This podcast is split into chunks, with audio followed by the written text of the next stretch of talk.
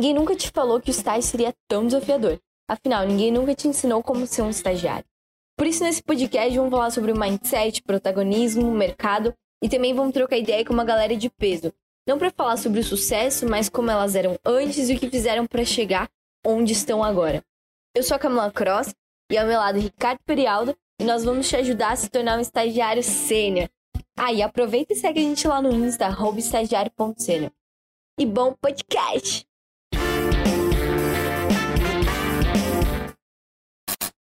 Estamos começando o último podcast de 2020. Caraca, como você se sente, Camilinha? Cara, passou muito rápido. Eu nem imaginava que a gente já, sei lá, em um ano a gente fez 15 episódios. Eu tô muito animada. E ano que vem tem muito mais. Só que esse episódio vai ser diferentão. Já percebeu que quem tá assistindo pelo YouTube viu a mudança do cenário e é justamente para ser um podcast de despedida e tal. Então, se você não tá assistindo a Noite da Virada lá com Roberto Carlos, acompanhe a gente nesse podcast porque no episódio de hoje a gente separou um monte de dicas de filmes, séries, documentários na Netflix para você assistir. Porque, meu, é final de ano, né? Afinal, a gente tem que dar uma descansada, tem que dar aquela pausa no desenvolvimento. Só que não. Esses filmes, essas séries são voltadas para você assistir com um olhar diferenciado. Enquanto você se diverte, enquanto você come sua pipoca e tal, você também poder se desenvolver e poder se preparar para o ano que vem. Então, são filmes, séries, documentários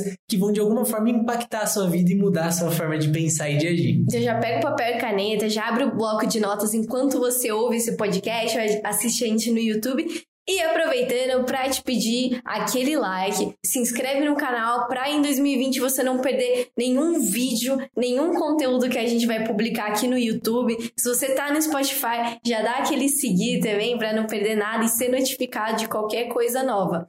E só ressaltando aqui, né, Ricardo? A gente não vai falar só do Netflix, aqui também tem Amazon Prime. Hum, Amazon Prime, chique, chique. E obrigada patrocínio, Netflix, Amazon Prime. Depois a gente passa a conta aí pra vocês fazerem o depósito. Então vamos lá, vamos começar. Camiguinha, primeiras damas, que filme que você. É, vamos, vamos trazer aqui a ordem pro negócio. Vamos categorizar Cada um separou aqui dois de cada. Então a gente pegou filme, série e documentário. E cada um separou dois filmes, duas séries, dois documentários. Então vamos ter quatro de cada. São 12 dicas para você se desenvolver enquanto curte a sua pipoca nesse início de ano. Vamos lá. Então, o primeiro filme, esse aqui eu assisti no Netflix, chama Sangue pela Vitória. Sangue pela Vitória, ele é um filme que eu aprendi muito sobre mindset, resiliência, é, você não, não acreditar no impossível, porque o impossível muitas vezes está na sua mente. Isso aqui tá parecendo um papo de coach, mas, cara, é, é muito real e esse filme comprova isso. Qual que é a história, né? Para quem gosta de luta, para quem gosta de boxe, esse filme é recomendado para você, inclusive você que gosta Eu não assisti esse filme. É, vocês verem, você vê que eu assisto muita coisa sozinha, porque o Ricardo tá nunca me acompanha nessa aventura. É, agora até melhorou meu relacionamento com a Camila, mas quando a gente começou a namorar, essa menina não fazia mais nada da vida, mano. Ela só assistia Netflix. Ah, a gente adora. Não, e era bizarro. A gente sentava junto, ah, vamos assistir um filminho de casal e tal. Ia procurar um filme. Ah, não, esse eu já vi. Aí eu ah, esse eu já vi. Esse eu já vi. Fala, mano, fala um filme que você não assistiu que a gente assiste. Nem precisa ser bom, vai ele mesmo. Cada um tem um hobby, né? O meu era esse no caso. Mas vamos lá, O Sangue pela Vitória, ele é um filme de um boxeador, é história real. E esse é um ponto de curiosidade da Camilinha. O meu tipo de filme favorito é história real, porque eu sinto que traz mais conexão, eu fico realmente presa à história, porque eu sei que aquilo aconteceu, eu sei que pode acontecer comigo ou com alguém que eu conheço, isso é muito legal.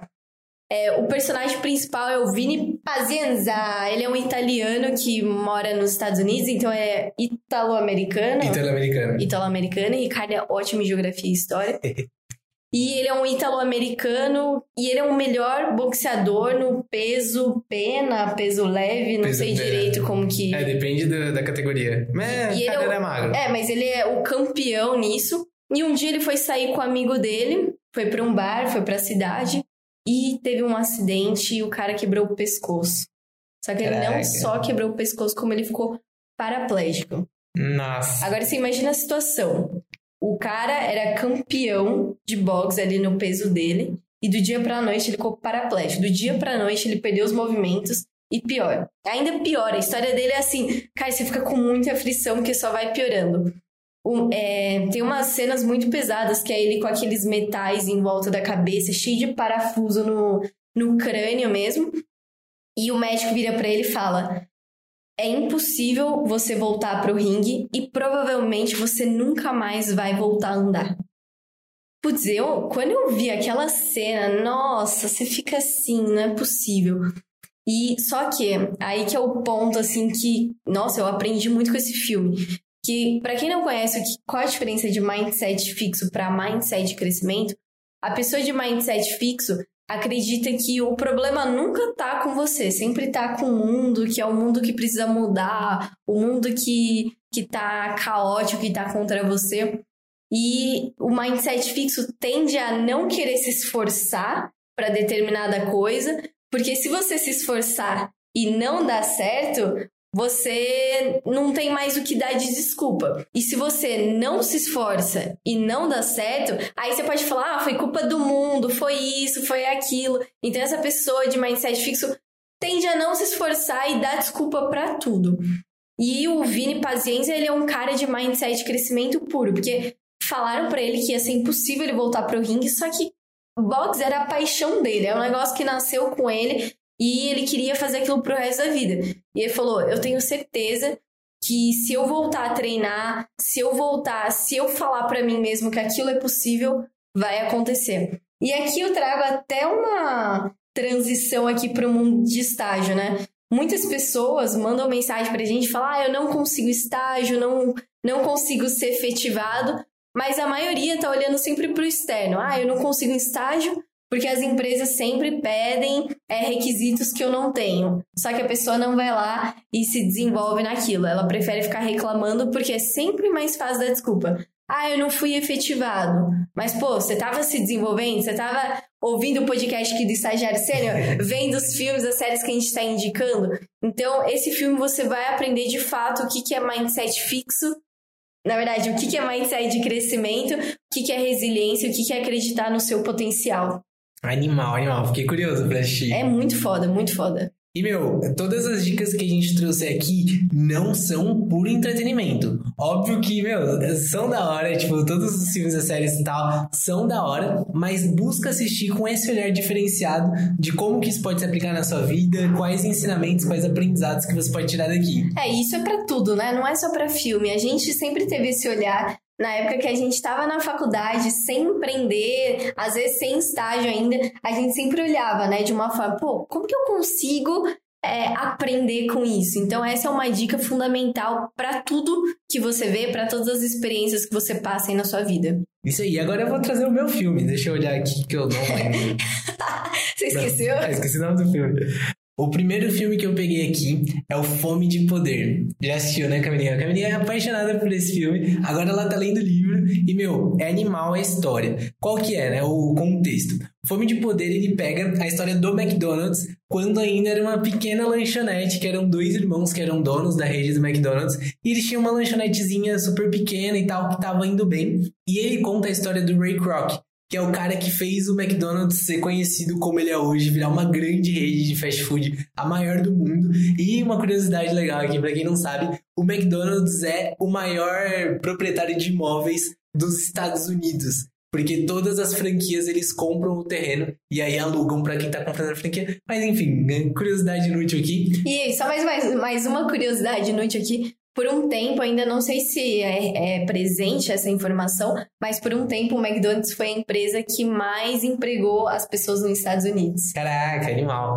Enfim, voltando para a história. O filme ele retrata justamente a história do Ray Kroc, e o que, que é legal aqui da história do Ray Kroc? Meu, ele chegou até os 40 e poucos, 50 e poucos anos de vida dele e ele não tinha construído nada de magnífico, ele não tinha uma super empresa, não tinha um super produto, não era um cara milionário, ele era um cara normal, um cara comum que vendia multimixers, que eram máquinas de fazer milkshake. E ele rodava os Estados Unidos vendendo essas máquinas em várias lanchonetes. E aí, quando ele já estava ali na casa dos 50 anos, ele encontrou os irmãos McDonald's e ele ficou fascinado porque eles pediram quatro multimixers. Oito. Oito multimixers. Pediram oito multimixers e, cara, ele vendia um para um restaurante inteiro e ainda ia dar sobra ali de produção. Mas eles pediram oito. Ele falou: Meu, é impossível alguém usar oito multimixers em um único restaurante de uma vez. E aí ele foi até lá e ele viu como que funcionava o McDonald's, ele ficou fascinado e decidiu que, cara, esse lugar, esse tipo de restaurante tinha que estar por todos os Estados Unidos. Então ele teve a visão de transformar isso em uma rede de restaurantes, padronizar tudo. E o filme é animal, né? Ele conta como que foi construído, traz vários insights do que que eles fizeram e o que que é legal daqui. Primeira coisa que dá para tirar disso é a visão. Meu, a gente tem que traçar uma visão de longo prazo. Então você está iniciando seu estágio agora, você está estagiando para quê? Onde que você quer chegar? A gente até achou super legal que a gente foi dar uma mentoria esses dias e a gente tem um application que é onde a pessoa coloca algumas informações sobre ela pra gente já ter insumo e aproveitar o tempo da, da conversa. E tem um lugar lá que é, é, onde eu quero estar, né? Empresa, área, setor. E a pessoa tem que colocar qual que é o objetivo dela. E todo mundo coloca, ah, quero estagiar na área tal, quero não sei o quê. E um menino, um dos nossos alunos do curso, chamou muita atenção porque ele colocou objetivo lá, diretor de RH. E cara, a gente achou isso sensacional, porque isso é a visão, né? Se ele colocou esse objetivo de longo prazo dele, que era ser diretor de RH, cara, a gente tava ajudando ele com os primeiros passos, que era justamente entrar num estágio na área de RH na empresa que ele queria. Então esse filme traz muito dessa visão. E às vezes é super legal a gente desenvolver essa visão desde esse momento inicial. Meu, você quer chegar onde na sua carreira, por exemplo? É, e até fazendo um paralelo com o filme que eu comentei no começo, Pô, o Vini Pazienza lá, o boxeador, ele acreditava que era possível voltar a andar e voltar a ser o campeão. O Ray, ele tinha a visão. Então, se você pega esses dois conhecimentos de acreditar em você e ter uma visão, você faz acontecer. Que nem o Luiz. Um beijo, Luiz. Eu tenho certeza que você vai conseguir conquistar isso na sua vida. E o outro ensinamento que eu peguei aqui do, do filme Fome de Poder é justamente de, meu, você não vê limites. A gente sempre vê a galera fundando empresa, por exemplo, Steve Jobs, Bill Gates, Mark Zuckerberg fundando Apple, Facebook, Microsoft e tal, super jovens na garagem. E às vezes a gente pensa, nossa, só dá para fazer isso assim, só dá para atingir o sucesso dessa forma, né? Porque é o que é muitas vezes mostrado. E cara, o Rick Rock, quando ele começou, ele tinha 50 e poucos anos. Ele ainda não tinha quase nada, não tinha. Era classe média baixa, talvez. Então ele não tinha um império, não tinha uma fortuna, e ele começou depois de mais velho. E a gente vê muita gente que tá procurando estágio e às vezes se sente para trás porque já tá um pouco mais velho, mas meu, é possível. E esse filme é uma inspiração para você de como que isso é possível quando você tem a visão e quando você vai andando no caminho certo. E eu indico ler o livro porque conta de fato, passo a passo, toda a trajetória do Ray, porque o Ray ele teve visão, ele começou a empreender, como você falou, com 50 e poucos anos, só que ele não chegou, viu a oportunidade e executou o negócio. Ele teve toda várias experiências na vida dele que ajudaram, que agregaram ali para ele conseguir fazer aquele negócio. Então é isso, lê o livro e assiste o filme. E aqui falando sobre experiência, a experiência que vai fazer você executar determinadas coisas, que vai fazer você ter sucesso ou não. Não o sucesso, né, mas que vai fazer, vai te ajudar a conquistar algumas coisas. Vou dar aqui a indicação do terceiro filme, já anota aí no bloco de notas. Chama Joy, o nome do sucesso. Ele é estrelado pela Jennifer Lawrence, que fez lá o em chamas, Mockingbird, é, Jogos, Vora Jogos Vorazes. E, cara, é sensacional. Você não deve ter assistido esse também, também, né? Eu achei muito legal trazer esse filme. Primeiro, fala sobre empreendedorismo feminino, que tá em ascensão. 2020 tá sendo o ano do empreendedorismo feminino. Foi o ano, em 2021 vai ser mais ainda. Girl Power. E o que, que ela fez, né? A personagem principal, ela era mãe de alguma, acho que de duas ou três filhas, divorciada, classe média baixa também, passava por vários perrengues. E ela era dona de casa, acho que era assim que fala, né? Dona de casa, cuidava da casa ali, só da família dela. E ela fazia uma coisa, ela limpava a casa dela. Só que ela percebeu que o, a vassoura ali, o rolo, a forma como ela limpava era muito difícil. Você tinha que ter muito cuidado, você tinha que limpar de uma forma. Não sei, era, era difícil, não era, era um negócio muito trabalhoso. O que, que ela fez?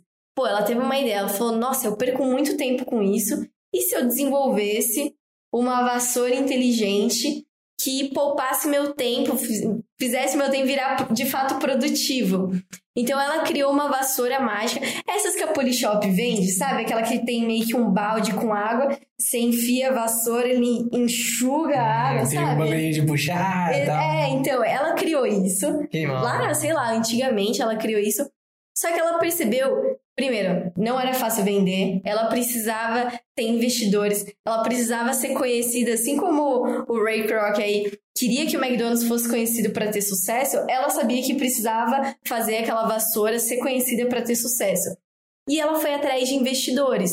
Só que, pô, na época que o machismo era instalado na sociedade, que mulher não trabalhava, de fato, era só dona de casa, ficava ali que nem ela era, ela ficou ali no momento de, putz, como que eu vou fazer isso? E ela foi para um canal de TV, não dando spoiler, tá? Mas ela foi para um canal de... Contando o filme inteiro sem dar spoiler. É que eu sou boa em dar spoiler. Ela foi para um canal de TV, como se fosse de fato o canal da Polishop, que vende produto. Ela foi para um desses canais e explicou o que era o produto dela. E veio um cara super babaca e falou: Tá, mas você não sabe fazer gráfico, você não sabe fazer projeção, você não sabe fazer planilha. E aí que teve um ensinamento de ouro. O que, que ela falou? É, ela deu uma, uma resposta lá que eu não vou saber dizer agora, mas ela falou basicamente assim: Mas eu sou dona de casa, eu limpo o meu chão e eu sei que isso me ajuda. Então ela traz uma percepção que experiência é o que conta é experiência que vai comprovar que você sabe determinada coisa. E além de experiência, também pensando aqui do ponto de vista de empresa, é foco no cliente total, né? A gente vê muitas empresas total. que, meu, são as pessoas de terno e gravata atrás de uma mesa imaginando o que, que o público vai querer. Só que hoje em dia o mercado tá mudando. E hoje em dia, hoje em dia vence quem tá ouvindo o cliente, quem tá sentindo a dor do cliente. Com certeza. Cara, que ótimo insight que você teve. E é exatamente isso. Só que aqui, muitas vezes, os universitários, ah, não tive experiência no mercado de trabalho. Ah, nunca estagiei, nunca fiz isso. Mas, pô, com certeza você tem muitas experiências de vida, muitas histórias de vida que, se a gente dá uma adaptada na forma como você conta, se encaixa perfeitamente na empresa. E às vezes você vai, vamos imaginar, o Ricardo estagiou todos os anos da faculdade e eu só estagiei no, no penúltimo ano da faculdade. Às vezes eu vou ter história que você não vai ter, e esse negócio de foco no cliente, experiência no cliente, às vezes eu tô vivenciando algumas coisas que você não tá. Então isso é muito importante você não minimizar as coisas que você passou na sua vida, entender como aquilo pode agregar na empresa. É a mesma coisa, né? Algumas, alguns é, estagiários iniciam em uma empresa e não conhece nada e acha que, nossa, isso vai me prejudicar, eu nunca vou ser efetivado por causa disso. E não, é, às vezes é, essa sua inocência, essa sua falta de informação, pode ser isso que faltava naquela área, né? Isso falando muito com relação à experiência do cliente. Você falava muito isso, né? Essa dica que você dá para os nossos mentorados é de, pô, você não, você não tem informação, mas você pode mostrar o lado do usuário para a empresa. Então, não minimize é, as suas experiências, porque pode ser que isso vai te levar para o próximo passo. Isso era o que alguém, alguma empresa estava é, esperando. E aqui, o outro ensinamento que esse filme passa é justamente a inovação. Justamente, de novo, de olhar para as coisas que você vive com um olhar sempre de oportunidade. Pô, ela tava limpando a casa dela. Chato pra caceta. Mas ela falou: ah, se eu tô vivendo isso, muitas pessoas estão vivendo isso. Como que eu posso mitigar isso? Como que eu posso quebrar esse padrão e trazer maior facilidade? Que foi o que a gente acabou fazendo com o estagiário sênior, né? A gente passou já por tudo isso de, puta, entrei no estágio, o que que eu faço? E quando a gente aprendeu, a gente falou, a gente não pode ficar só com essa informação, né? Vamos passar pra galera.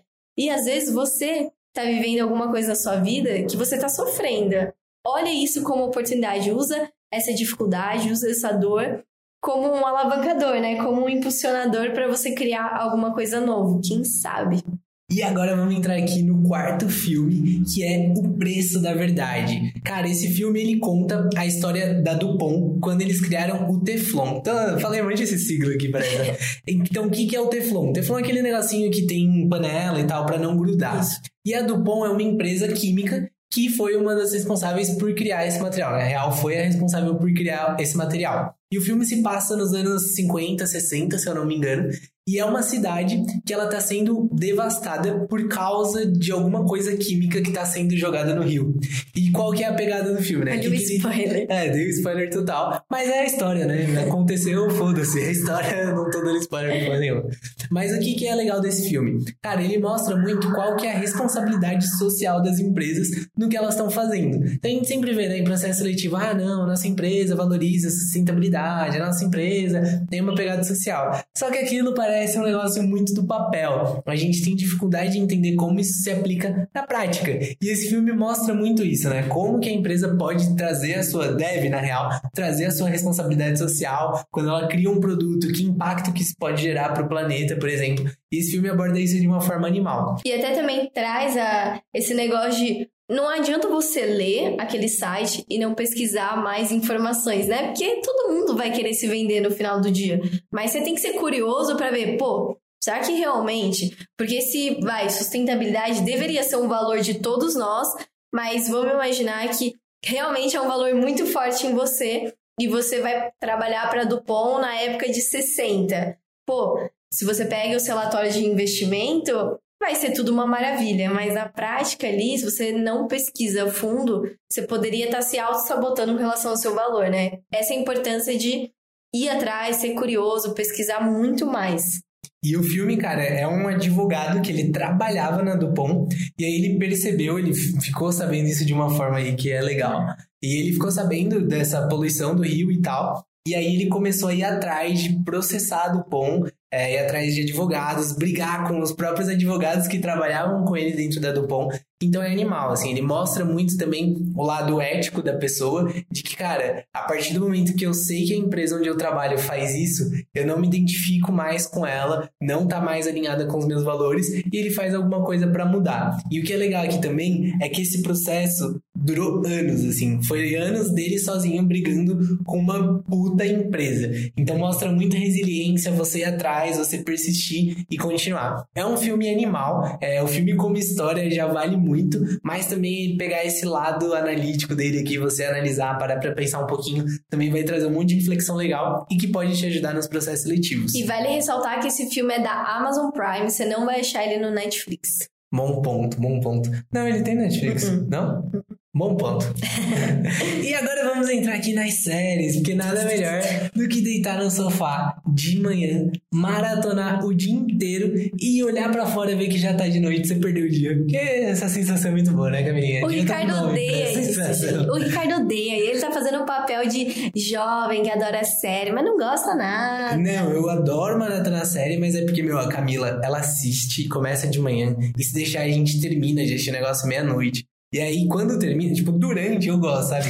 Você assiste um episódio, nossa, animal, puta, vamos parar. Nossa, começou outro, tipo, o pular do Netflix, que já emendam no outro. Você assiste, nossa, hein, da hora, da hora, da hora, uma hora. Puta, vamos parar. E já começa outro. Meu, e, e nisso, quando chega 7, 8, 10 horas da noite, eu já tô esgotado. Mas valeu a pena, né? Não, mas eu raramente termino de assistir uma série até o final. É, eu isso é real, Ou é eu pulo. Tipo assim, se eu gosto de um personagem, eu só assisto partes desse, desse personagem. É bizarro ela assistir trechos da série só pra ver o personagem que ela gosta. Não, por exemplo, uma série. Não, a gente tá fugindo aqui do assunto, mas eu adoro falar isso. Uma série, o Orange is the New Black. Meu, a, a série inteira deveria ser da Piper e da Alex. Só que daí tem 50 mil personagens. Eu só assisto delas. Então eu fui do primeir, da primeira temporada até a quarta só assistindo elas. Eu nem sei o que aconteceu com as outras. Bizarro. Só com a gente. Crazy Eyes. Mas bora lá, qual série você trouxe aí, Camilinha? Ai, eu trouxe da Anitta. Anira. Anira, baby. A série da Anitta, é, eu não sei se é série, É documentário. uma série documental, tipo, é Uma um série documentário com vários episódios. É uma série que acabou de. Eu não sei se acabou, eu, eu tenho a impressão de que eu já tinha assistido essa série, mas ela tá aí na Netflix, já tá bombando, já deve estar com um top 10. É que acho que tem duas, na real. Ah, Tem uma nova e tem uma antiga. eu assisti a du- as duas. É, essa série da Netflix. O que, que eu aprendi? Eu não vou nem falar exatamente o que, que teve, porque não é uma história de como é a vida dela documentada. É, ah, mostra muito o lado pessoal da Anitta. Os primeiros episódios ali é um lado muito mais pessoal. E a partir do segundo episódio, entra na Anitta como businesswoman, ela como empreendedora, ela como líder. Só que eu admiro muito a Anitta. Só que eu não consigo é, defender tanto ela, falar que, puta, ela é uma líder muito inspiradora. Porque aqui já começa no seguinte, né?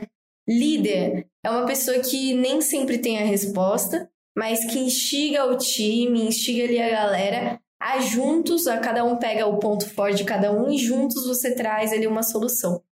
Tem um lado aqui da Anitta que é o seguinte: ela precisa estar no controle de tudo, então é microgerenciamento, que se é negócio. Pô, se você tem um gestor que tem esse lado de microgerenciamento, você provavelmente vai se sentir sempre testado, vai se sentir sempre, é, não sei, angustiado, agoniado, não sei direito o que, que é, porque você vai sentir que nunca tá bom o seu trabalho, tanto que a pessoa precisa gerenciar. E a Anitta acaba fazendo muito disso. E, pô, é, normalmente, cantor, cantora, tem um agente por trás, então é um agente que cuida de tudo. Marca qual show vai fazer, é, cuida da equipe, só que no caso dela, não. Ela é a própria agente dela. Só que é, é meio surreal, assim, porque ao mesmo tempo que ela é inspiradora, é, ela tem umas ideias muito geniais, umas ideias que fogem muito da curva. Ela sempre tá de olho na tendência, o que está acontecendo no mercado lá fora, quais são as pessoas que ela precisa se aproximar para gerar aquele boom, quais são as tendências, quais são os ritmos que ela precisa começar. Eu posso falar milhões de características positivas da Anitta, mas aqui tem um que é muito legal de você assistir, que é o seguinte: se você não gosta da Anitta, assiste, porque é, vai te passar uma visão totalmente diferente dela como cantora funk, cantora de pop. Que é o seguinte, né, o lado negativo. Tem várias cenas que mostram ela hiper cansada, passou desde reunião com a Ambev, até show, até reunião com a equipe dela. No final, ela tá no ônibus fazendo transição de um show para um hotel e ela pede para alguém da equipe dela ligar a música, ela fecha o olho, tá mal cansada e ela fica, ó, pá, pá, pá. Aqui eu quero um canhão de luz azul, verde e roxo. Em seguida, ó, pá, pá, pá volta a música. E aí você começa a perceber que é, grande parte do sucesso da Anitta literalmente está atrelada a ela. Só que é um negócio que brinca com a sanidade mental dela. Ela não consegue ser uma pessoa normal, porque ela não consegue, ela não tem tempo para relaxar, tempo para respirar, tempo para pensar em outras coisas. Ela literalmente faz tudo ao mesmo tempo. Ela olha as luzes, ela olha as coreografias se estão certas, se tá legal, se não tá. Ela julga qual que é a melhor roupa, ela faz contato, ela negocia quais são os valores do show. Começa a ficar um negócio surreal. Então, e cara, você falando disso e até pegando o gancho que você falou lá atrás, de ela ser uma líder autocrática, sabe uma outra pessoa que era muito assim, e ele é legal porque a gente viu antes e depois. Steve Jobs. Quando ele começou na Apple, o cara era genial, igual a Anitta. A Anitta é genial, ela faz uns negócios animais. Só que ele acabava sendo muito grosso com os funcionários, gritava, mandava e tal. Ele era esse líder autocrático. E o que, que aconteceu? Ele acabou saindo da Apple porque era insustentável. A relação era insustentável, era muito complicado conviver com uma pessoa assim, ter um líder assim. E ele acabou saindo da Apple. Então, apesar do cara ser gênio e tal, ele não pôde ficar lá. E quando ele voltou, alguns anos depois, ele mudou totalmente o formato de liderança dele e passou muito mais a ser o líder democrático, o líder inspirador que traz as pessoas e tal. Então é legal você também fazer Sim. essa relação, assim. E aqui também é legal você fazer uma relação com você mesmo. Hoje a gente estava falando com um mentorado que ele falou justamente que o ponto fraco dele era essa dificuldade de delegar é que ao mesmo tempo o ponto forte dele era empatia. Então ele cuidava, queria cuidar muito dos outros, dos amigos e tal, tinha medo de é, sobrecarregar alguém e ele acabava ficando. Ah, é só explicar aqui: delegar é quando você tem, por exemplo, uma atividade, uma tarefa e você passa ela para outra pessoa fazer. Então, por exemplo, quando seus chefes, seus gestores te passam uma tarefa, eles estão delegando aquela tarefa para você, assim. Boa, obrigada pela tradução. E ele tinha dificuldade de delegar, só que ele percebeu que estava ocupando muito tempo dele, ele estava perdendo tempo de focar em algo estratégico, porque ele estava tendo que fazer o operacional, o tático, e de fato a responsabilidade, ele era o líder, né, da organização, então ele precisava da liga de empreendedorismo, né? Isso, então ele precisava focar ali no estratégico do negócio, em gerar conexão e tal, e ele não tinha tempo para isso. Então esse é até um ponto legal, porque muitas vezes a gente pensa no no líder de microgerenciamento ou com dificuldade de, é, de delegar para alguém, só em altos cargos, mas não, às vezes você mesmo está fazendo isso durante aí o seu período de estágio. Tem coisa que você pode delegar para um analista, tem coisa que você pode delegar para o seu gestor, só que você está com medo de não, eu preciso fazer tudo, ou eu tô com medo da pessoa fazer errado, ou ai, vai parecer que eu não dou conta daquilo, né? Esse é um, um, ponto de reflexão muito legal que talvez a série possa te trazer. E a próxima série que eu trouxe aqui, a nossa, a nossa segunda das quatro séries, é The Superstore. Meu, é uma série animal, ela também é da, da Amazon Prime. E o que, que é legal? É uma série de comédia, ela tem 20 minutos cada episódio, então é super leve, super de boa. A gente costumava assistir muito quando a gente tava almoçando, porque, meu, 20 minutinhos dá pra assistir dois, três episódios tranquilo. E, meu, é animal. Só que o que, que é legal? Elas passam dentro de um supermercado e tem o Jonah, ele é um funcionário novo que tá entrando no supermercado. E dá para traçar um super paralelo com quando a gente tá iniciando um estágio. Porque ele já chega errando um monte de coisa, ele chega falando com a chefe dele sem saber que ela que ela era chefe, ele já chega super arrogante. Então tem várias coisas legais e tem um outro personagem que é secundário, mas que também tá começando com ele. E o cara é super arrogante, ele quer ser o melhor, quer mostrar trabalho o tempo todo, só que ele acaba sendo meio escroto e tal. Então é uma série super da hora de você assistir para relaxar, mas também é legal de você ver fazendo esse paralelo com o meu. Como que seria um começo de um estágio, ou como, como eu comecei o meu primeiro estágio, para eu não começar assim no meu segundo estágio, para eu não cometer esses erros é. de início de carreira. E você vai ver muito, se você tá estagiando, você vai ver muitas cenas ali que provavelmente acontecem no seu dia a dia, só que de forma super engraçada. Exatamente. Até esse episódio a gente vai fazer uma proposta para Amazon Prime pra gente fazer um react dele do primeiro episódio, porque é o melhor, que é justamente quando ele tá começando, e a gente ainda vai fazer esse react. Então, Amazon Prime aceita nossa parceria, que a gente não cobra pra fazer suas propagandas, olha aí. Hashtag Amazon Prime e estagiário sênior. E a terceira série aqui é The Suits. Ela tá no Netflix, fala sobre o mundo de advogados, o mundo de é, fusão de empresas, é super legal. E aqui ele, pô, tem vários ensinamentos, mas eu vou pegar um que eu achei muito legal, é, que é o seguinte: eles falam muito sobre a primeira impressão. As pessoas sempre estão te julgando, querendo ou não, as pessoas estão te julgando. Isso é um viés, que é um negócio que a gente pode até fazer um podcast falando só sobre viés e o que, que a série fala, né? Como é do mundo de advogados, é a maior, a maior empresa, eu não sei nem falar direito, mas escritório é de advocacia. Isso, é o maior escritório lá de Nova York, então os caras são muito boa pinta, high class. E o Harvey, que é o principal lá do escritório, ele contrata um estagiário, que é o Mike, e ele fala pro Mike: Meu, você vai vir assim com essa roupa toda largada? As pessoas sempre estão te julgando. A forma como você se comporta, a forma como você se veste. Se você está no escritório high class e se veste assim, inconscientemente as pessoas vão te julgar como talvez não devo dar ouvidos para essa pessoa porque talvez ela não seja boa. E ele passa isso de uma forma muito leve e uma forma muito importante, que é você tá no ambiente, você precisa se adaptar. Se você for muito é, o peixe fora d'água, as pessoas podem ter um viés positivo ou negativo. Nesse caso, ele mostrava que era um viés negativo e que pô, ele passou vários ensinamentos tal. E essa questão da, da roupa, da vestimenta, né? Tipo, nossa, eu tenho que usar um terno, uma camisa cara e tal. Não, é justamente isso de você estar tá alinhado no ambiente que você tá. Mesma coisa, se você for pro Google e você for de terno e gravata lá, super e tal, meu, ninguém vai falar nada, porque é uma empresa super diversa que aceita, mas vai ser estranho. Tipo, talvez você Sim. não passe a imagem que você queira passar, ou talvez você não esteja tão dentro daquele ambiente. Exatamente. A palavra é se adapte. A quarta série é Arremesso Final. Essa série conta a história do Michael Jordan e ela é mindset total. Porque, meu, ela mostra que o Michael Jordan não era o melhor jogador, mas ele se tornou o melhor jogador, aprendendo com todos os erros dele e treinando, treinando, treinando, quebrando a cara até ele conseguir estar tá preparado para fazer o arremesso do jogo e tudo mais. Então, assim, não foi do dia pra noite que o Michael Jordan fazia os arremessos que finalizavam o jogo, que fazia ganhar o campeonato mas foi treinando horas e horas por dia sozinho na quadra. Quando todo mundo saía, ele tava lá. E essa série mostra muito disso, né? De você ter um mindset de lá, de fazer e tal. E ó, sendo bem sincero aqui, se você assistiu os três primeiros episódios, já tá super suficiente, não precisa assistir ela inteira, mas isso já vai te dar o estalo que você precisa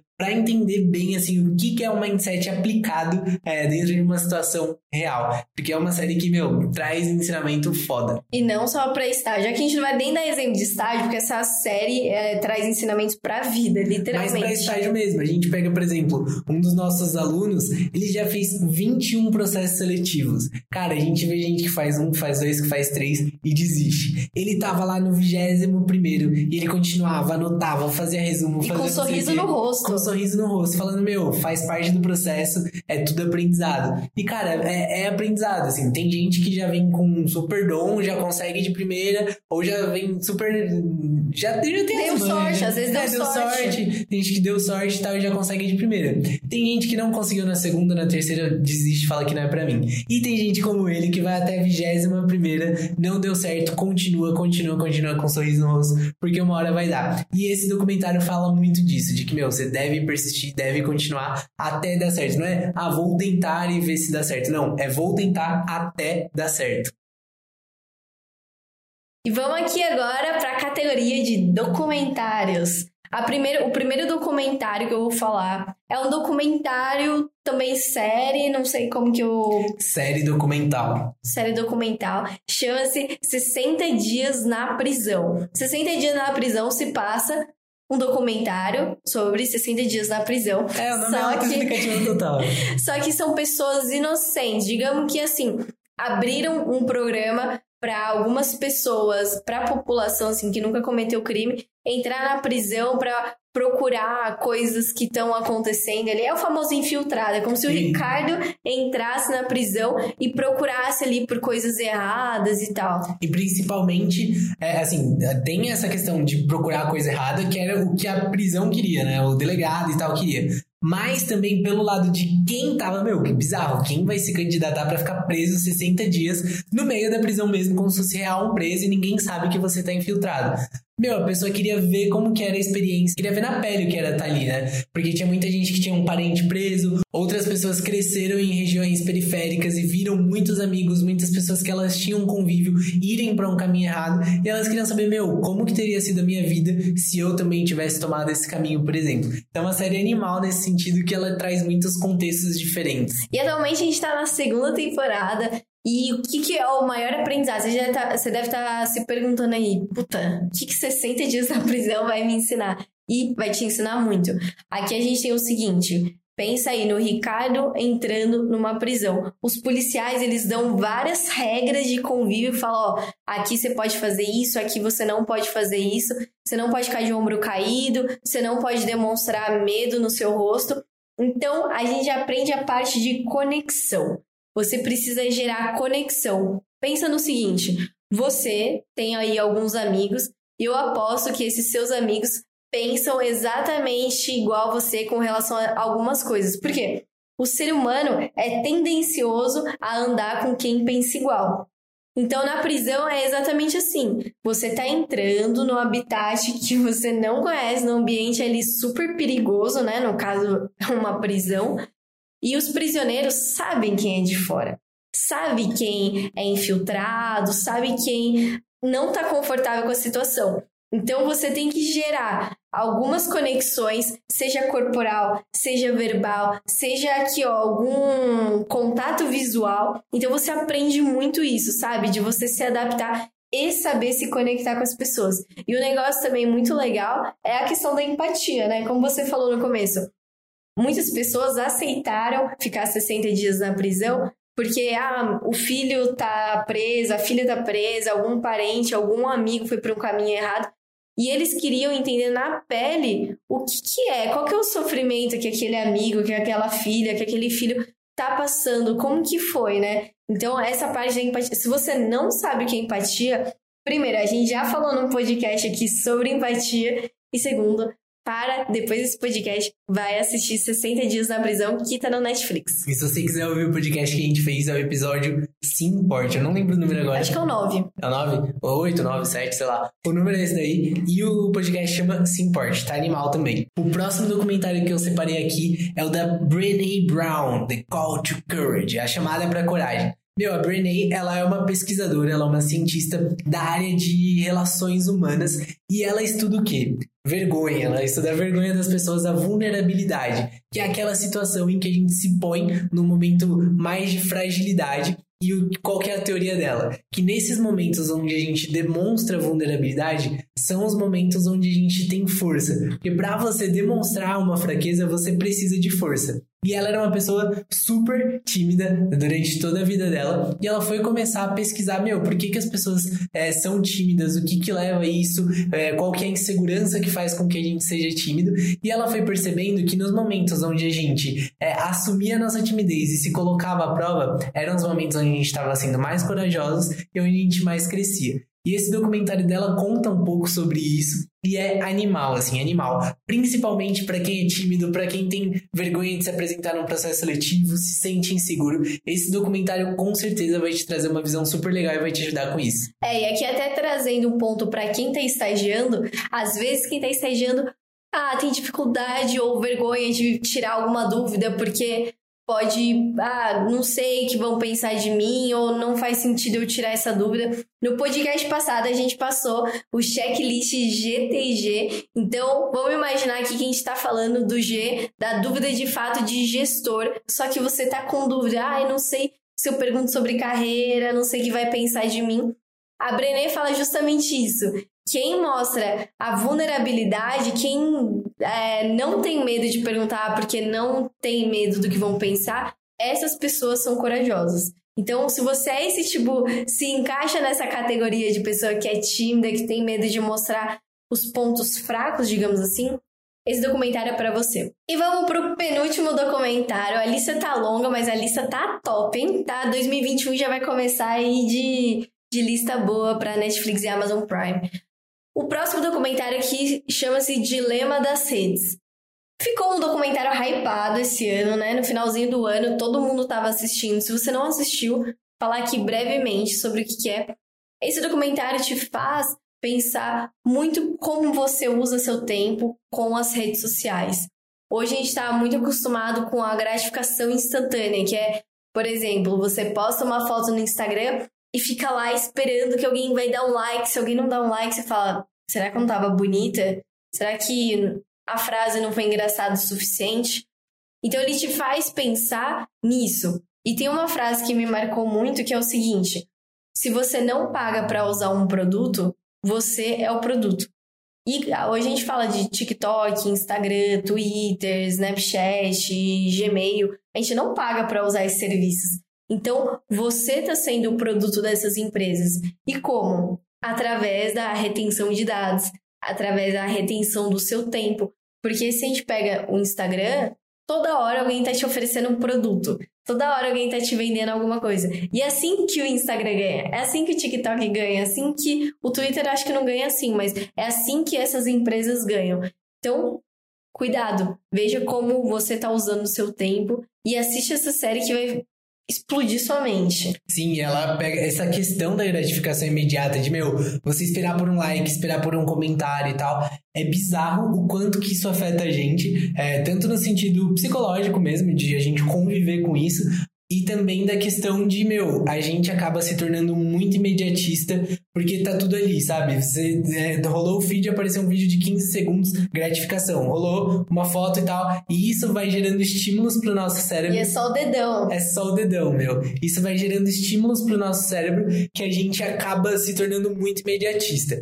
E, cara, a nossa geração já sofre muito com isso. A anterior nem tanto, uhum. mas a nossa já sofre muito com isso Agora, as próximas me preocupam. Eu tenho uma sobrinha que ela tá com 7 anos para fazer 8 e, cara, ela é apaixonada pelo TikTok. Ela fica no TikTok o dia inteiro, tipo, é bizarro. Ela fica duas, três horas vendo vídeo no TikTok. E uma coisa que eu tava conversando com ela que me marcou pra caramba foi o seguinte: ela tinha começado a fazer os vídeos dela no TikTok e tal, uma darinha. Ela pegava, os brinquedinhos dela, ia filmando, é, fazia dancinha e tal. E, meu, era muito da hora. Tipo, é, é uma atividade legal, porque ela treinava a criatividade dela, desenvolvimento, puta, aprendia a lidar com vídeo, com comunicação mesmo. Só que, cara, ela começou a fazer os vídeos dela no TikTok. Passou um mês, dois meses. Ela falou: Ah, tio, eu vou parar com o meu TikTok. Eu, é, por que, Ana? Ela quase não tem curtida. Então, meu, olha isso, sabe? É, ela não tava fazendo o negócio só pelo prazer. Ela já tava esperando aquela recompensa, aquela curtida. E isso com uma criança de 7 anos, na época ela tava com 6 para 7 e tal, tinha acabado de fazer 7. Então imagina o impacto de longo prazo que isso não vai causar nas próximas gerações. É, e por isso que está sendo muito falado de inteligência emocional, de você se conhecer, saber lidar com as situações, com a sua emoção.